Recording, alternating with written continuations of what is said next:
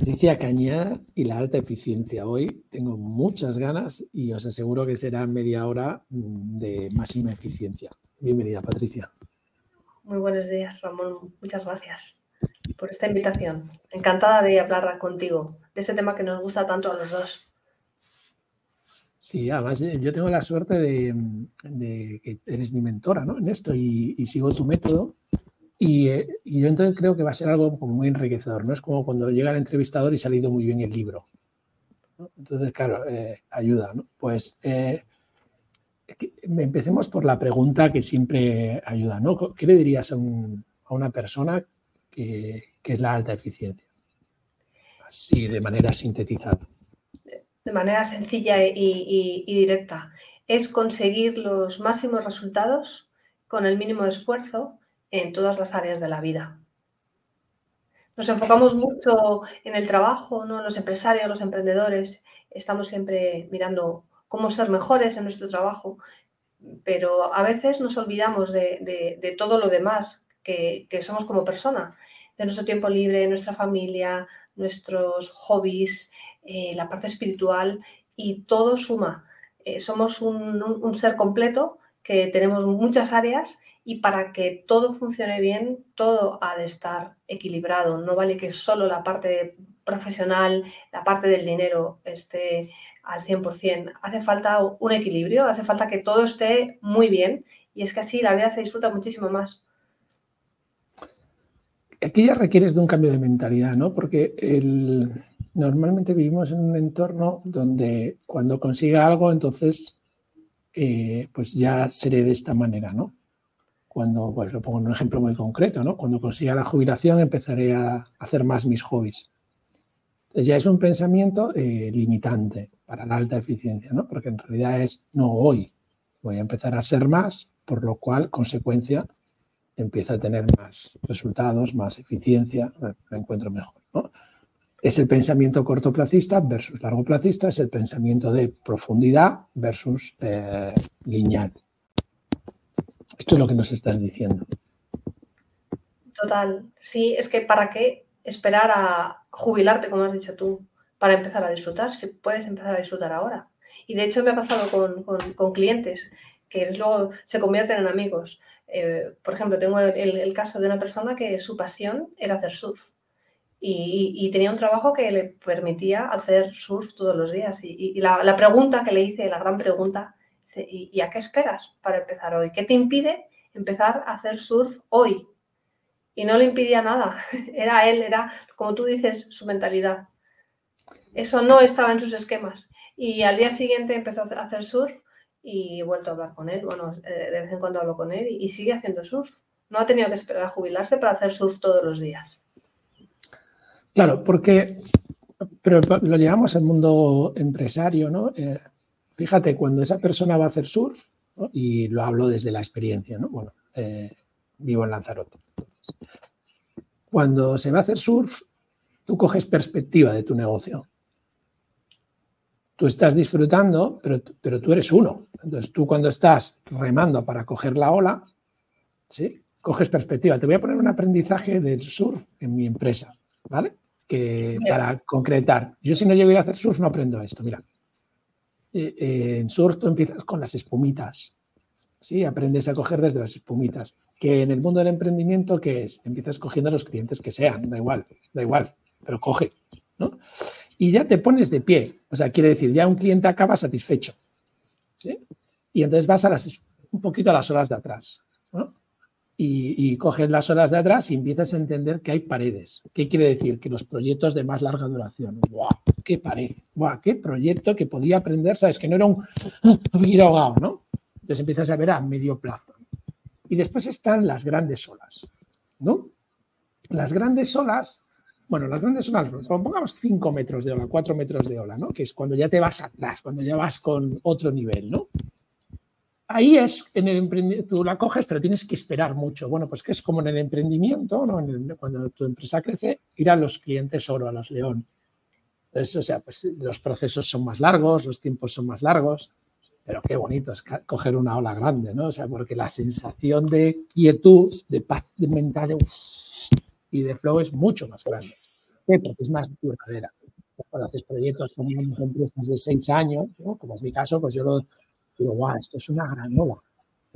Pues cuando voy a hacer surf, ahora remo hasta más atrás para coger esas grandes olas. Ya no quiero las espumitas. Pero sí enseño a gente a coger espumitas porque sigo mejorando mi técnica, sigo, por ejemplo, ahora con mis hijos. Y después están los que van por la ola de Nazaret, que es 30 metros de ola, ¿no? Son los unicornios, pero no todo el mundo tiene que ir a por esa ola. Hay unos, gente que quiere ir para decir, oye, que aquí hay algo más. Pero no todo el mundo, o sea, son los grandes, eh, er, o sea, como los pioneros totales y absolutos. Pero después hay otra parte del sur, que es como el mundo empresarial, ¿no? Es la filosofía. Entonces, si te atrapa hacer surf para mejorar y te olvidas de la filosofía del surf, es jugar, es buscar la ola, es ser nómada, que es moverte, que es recuperar ese ser no sedentario, que es entender la naturaleza, que es entender dónde viene la energía de la ola, de cómo va a venir, y pierdes de la, de la contemplación de cómo está el mar.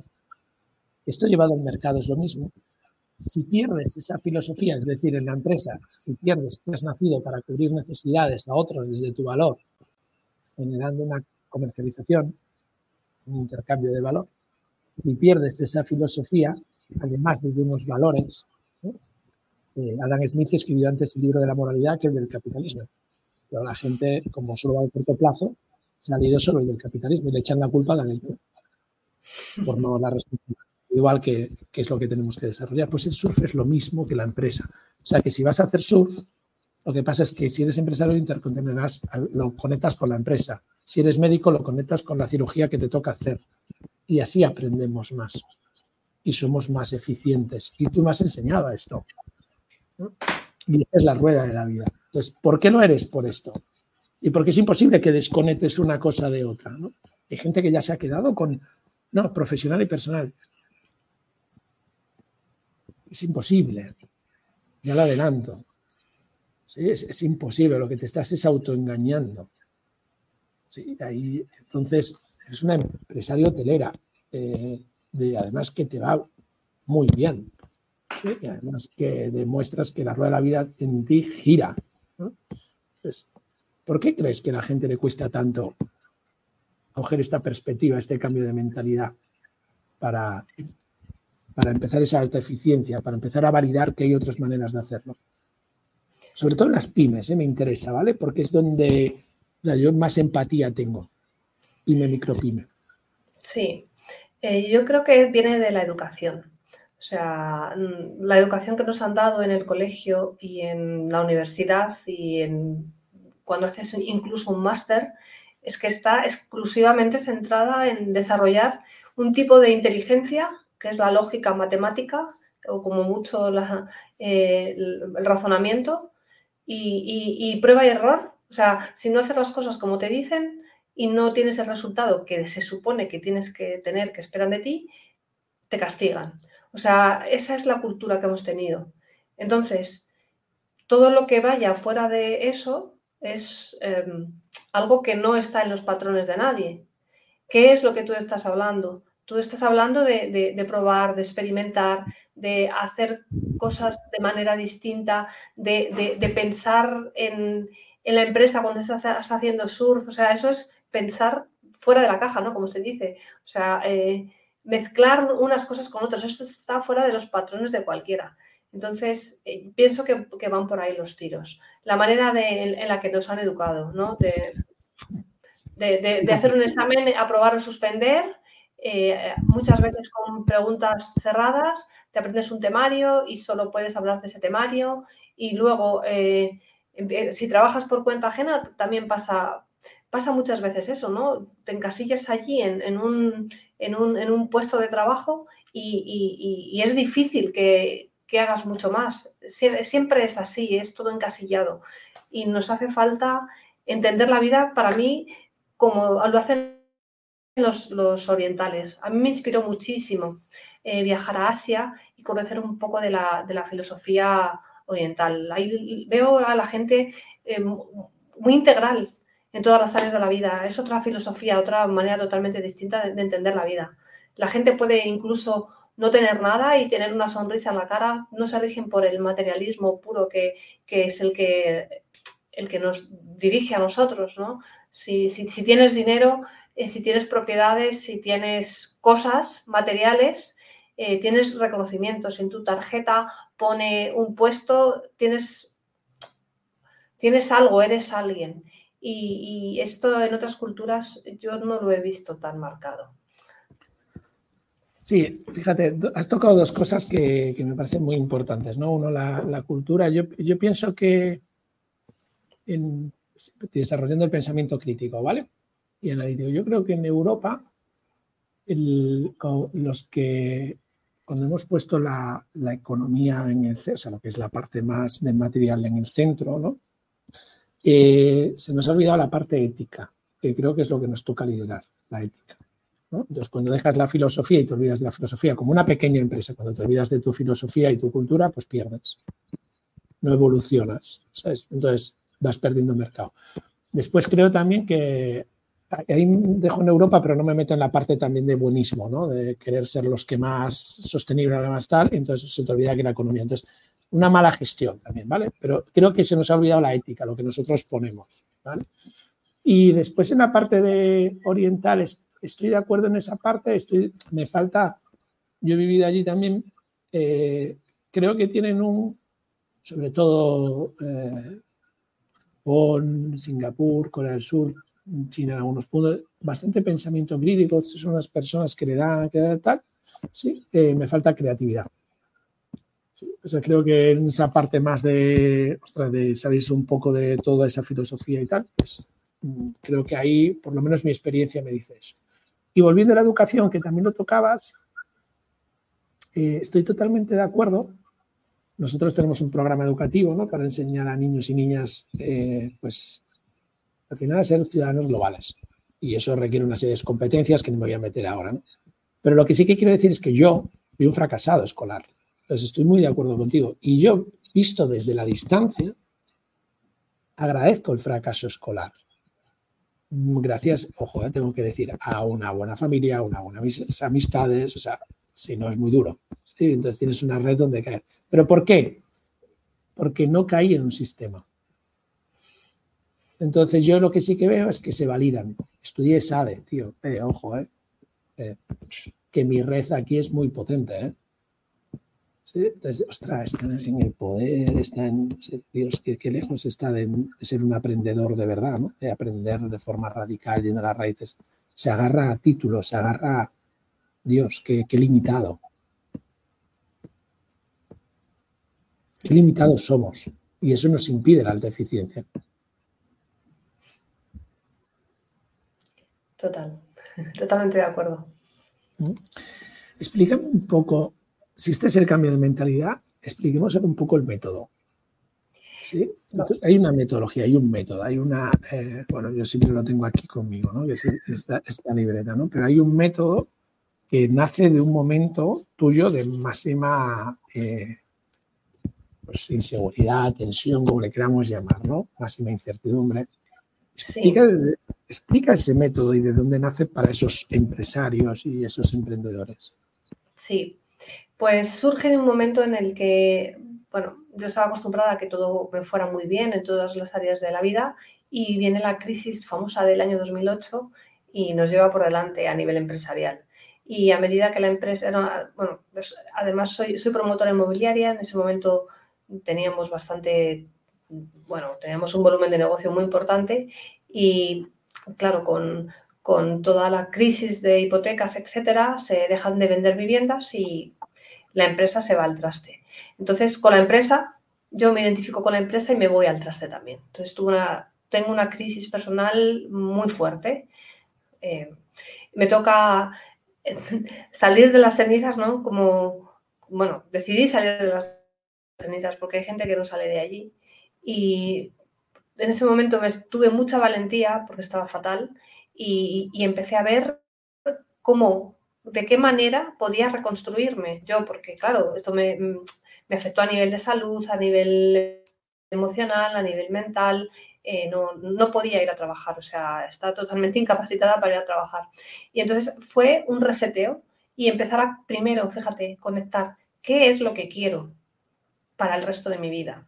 Ya no solo es salir de esta situación económica, de desastre, de concurso acreedores, etcétera, no, es qué es lo que quiero para mi vida. Y surge de allí. Entonces, a raíz de hacerme unas preguntas muy poderosas, que son las que empezamos a, con las que empezamos alta eficiencia, tú lo sabes, qué es lo que quiero ser, ¿no? Eh, para el resto de mi vida, ya no solo para mañana. Entonces, y en base a eso empiezas a tomar decisiones. Empiezas a tomar tres decisiones, porque siempre son objetivos que se miden de tres en tres, es mucho más fácil. Uno quizás demasiado poco, dos puede estar bien, y más de tres es demasiado. Entonces, tres objetivos en un plazo de, de tres meses o incluso de un año al principio recomiendo hacerlo de, tres meses en tres meses porque no estamos acostumbrados a planificar tan a, tan largo plazo, tampoco nos enseñan a ser estrategas. Si ya eres estratega, genial, porque es más fácil ir de lo grande a lo pequeño, pero no nos enseñan, entonces, bueno, pues empieza a tres meses y, con esos tres meses se trata de ir midiendo todos los meses, todas las semanas, todos los días, eh, cuáles son los avances en esos objetivos y como hemos dicho desde el principio, teniendo en cuenta todas las áreas de la vida, no solo el, trabajo. De hecho, estos objetivos conviene que sean relacionados con la parte profesional y con la parte personal. Eh, has hablado de, de la parte de no nos enseñan a ser estrategas al final el pensamiento estratégico, y hablabas de la figura oriental, también de la cultura oriental, ahí yo creo que los japoneses son los por lo menos a mí me inspiran en la estrategia. Y es su capacidad de análisis, de análisis, de pensamiento analítico para llegar a la raíz de los problemas desde una criticidad máxima y desde ahí desarrollar esa creatividad. ¿no? Yo creo que eh, y además con medio largo plazo. tú le hablas a empresarios, emprendedores, si no estás centrado en desarrollar esto, mm, estás más cerca de sobrevivir de lo que te crees. Entonces, eh, bueno, yo creo que una empresa, cuando montamos una empresa o cuando emprendemos, al final simplemente arriesgamos más, no, no tiene más, ¿no? Entonces también hay que ser consciente de Mm, pues puede ser que me arruine, puede ser que, bueno, la ruina es como el nivel máximo, ¿no? Que, quiebra todo absoluto, se sale. Puede ser que pierda y tenga que volver a empezar y no tengo esa seguridad de colchón de paro, se sale, Simplemente se arriesga más o puedo vivir, vivir de forma plena. Claro, pues arriesgas porque buscas la libertad de forma plena busques el desarrollo máximo personal y profesional. Y, para eso necesitas estrategia. Es fundamental. Entonces tú enseñas a la gente a ser estratega y estratega de su vida. Entonces, cuando eres estratega, después tienes que desarrollar la estrategia. ¿no? A mí me gusta mucho esa, esa frase de Peter Drucker que dice que la, cultura se me la estrategia a la hora de desayunar. ¿no? Porque ¿dónde voy? Porque primero hemos hablado de cultura. O sea, si te pones a ser estratega pero no hay cultura, olvídate, ¿no? a mí me hace gracia la gente de, ¿pero la cultura de qué? Y o yo cojo todo el desarrollo de negocio, pero si es que no. Además ves que define toda la estrategia y se cae, y se cae, y, no se cansa. Pero no va la cultura. Lo primero, para que entendamos, empresarios, empresarias y emprendedores, emprendedoras, es cultura, que es lo que hemos hablado. Y ahora vamos a con un método que os animo a investigar mucho más de Patricia Cañada, te enseña a ser estratega para ser altamente eficiente en tu vida, porque es imposible de separarla a la vida. Y ese método empieza por unos objetivos, pero después tienes unas acciones que tienes que llevar a cabo en una serie de ámbitos, que es la rueda de la vida, para cubrir una serie de necesidades, que son las tuyas vitales, para generar unos hábitos que te den la identidad de alta eficiencia. Y es una forma de ser. Entonces tú puedes estar mirándolo desde el otro lado y puedes tener dos puntos. Uno, inspirarte y decir, o esta persona me inspira, voy a aprender de ella. O puedes decir, jugar en la otra parte que es la envidia. Por nuestra cultura de nuestro país, la envidia tira mucho a la masa. Y la masa te, está muy bien vista la envidia, porque tiene una recompensa inmediata, que es que te digan que eso no eres tú. Entonces la masa te, equilibra. Es mucho más difícil salir en una situación hipercrítica que no. Mm, eso no, negar eso es de ser de estúpidos, ¿no? Pero ahora, dicho esto, eh, ojo con que te agarras. Pues claro, no puedes olvidar que aquí la, envidia está súper regulada, que aquí la evolución ni la tocamos. Aprender a evolucionar, ¿qué me dices? Pues si negamos estas teorías evolutivas. Entonces, eh, esto es porque cuando emprendes la cultura está ahí. Y si no la queréis ver, te arrastra. Te atrapa. Total. Y fíjate, aquí hay algo que dices, em, que podemos inspirarnos de alguien o podemos tener envidia. Yo creo que es que lo, que se puede hacer en esta cultura en la que la envidia existe tanto es automáticamente darte cuenta de que la estás sintiendo y transformarla en inspiración. ¿Qué es lo que estoy viendo en esta persona que yo quiero también para mí?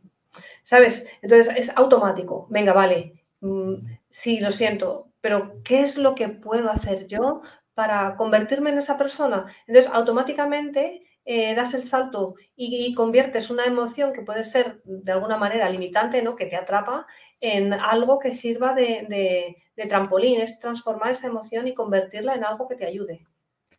Fíjate que qué buen detalle el que acabas de decir, porque como soy muy fan de tu método, ¿no? sobre todo porque profundizo mogollón en él y cada vez más y cada vez más, y porque yo aprendo así, también es mi forma de ser, ¿no? La profundidad de las cosas, ¿no?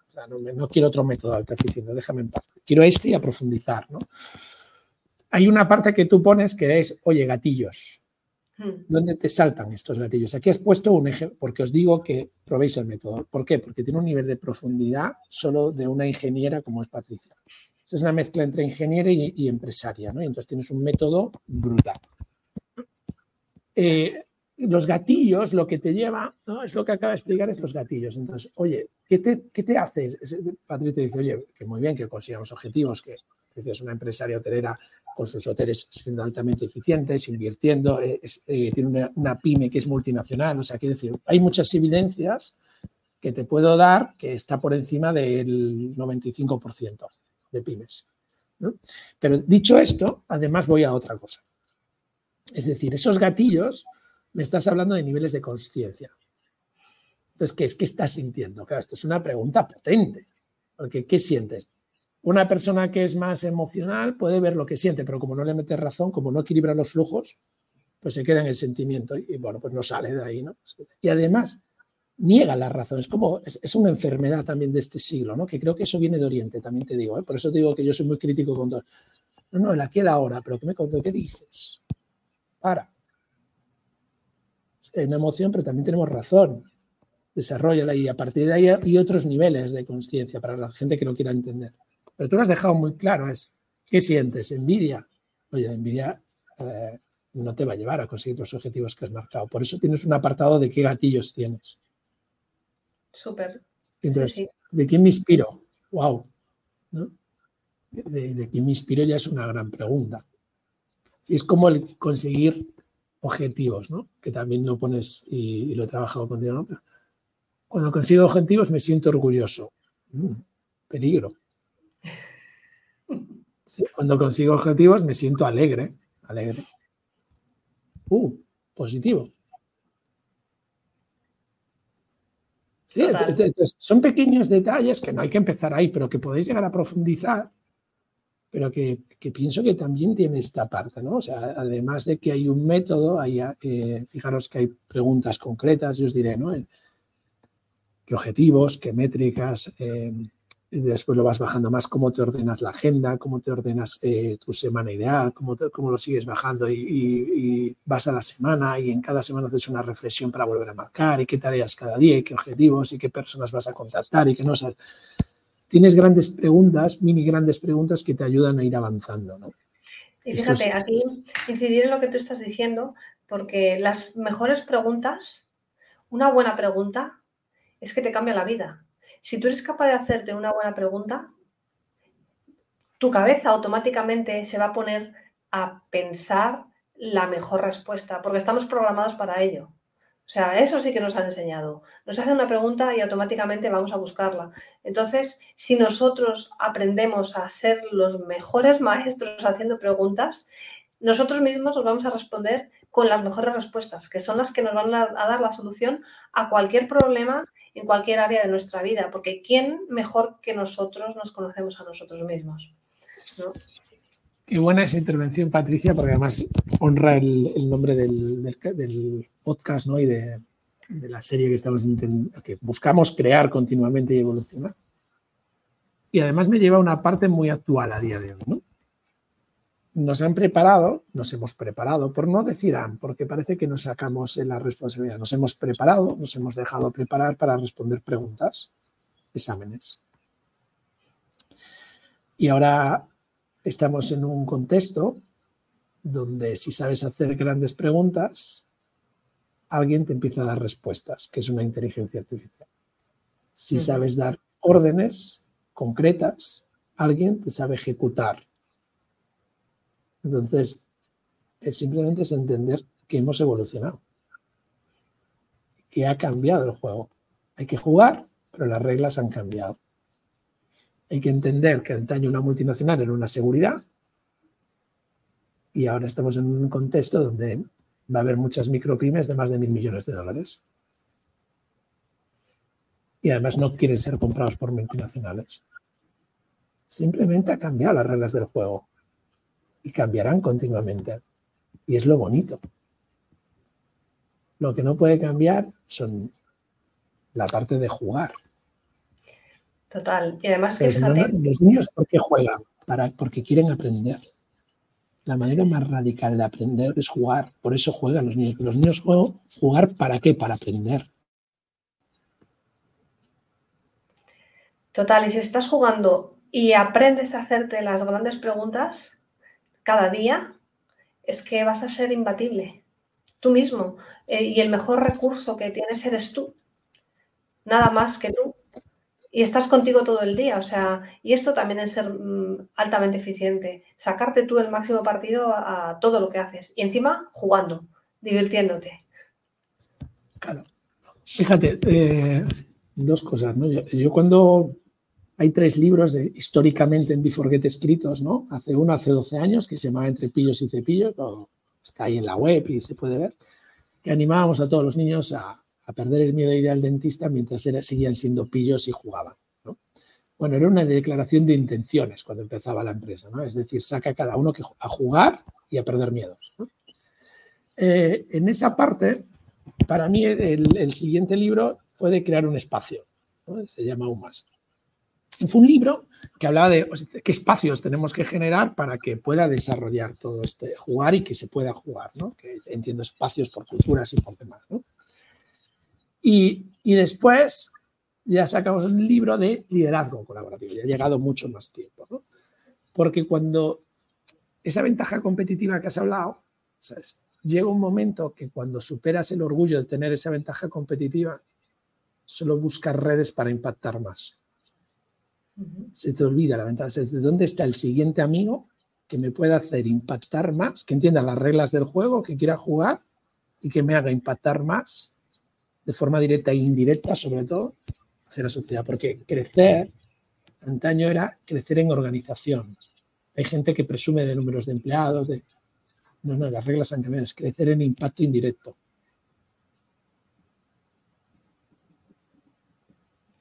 Entonces ya no buscas esa ventaja, te da igual la ventaja competitiva. Llega un momento que, pero es que sí, que la, pero ¿dónde están con los que puedo jugar? Para impactar ese indirecto a más, para poder salir de la masa. Buenísimo. Y uniéndolo a lo que hablabas de antes, em, la inteligencia artificial nos ayuda con esto. Y está a la orden del día. desde siempre el cuchillo ha valido para cortar carne o para matar. que volvemos a lo mismo si no tienes la filosofía y la cultura, pues con toda herramienta que metas en el mapa evolutivo va a ser un desastre.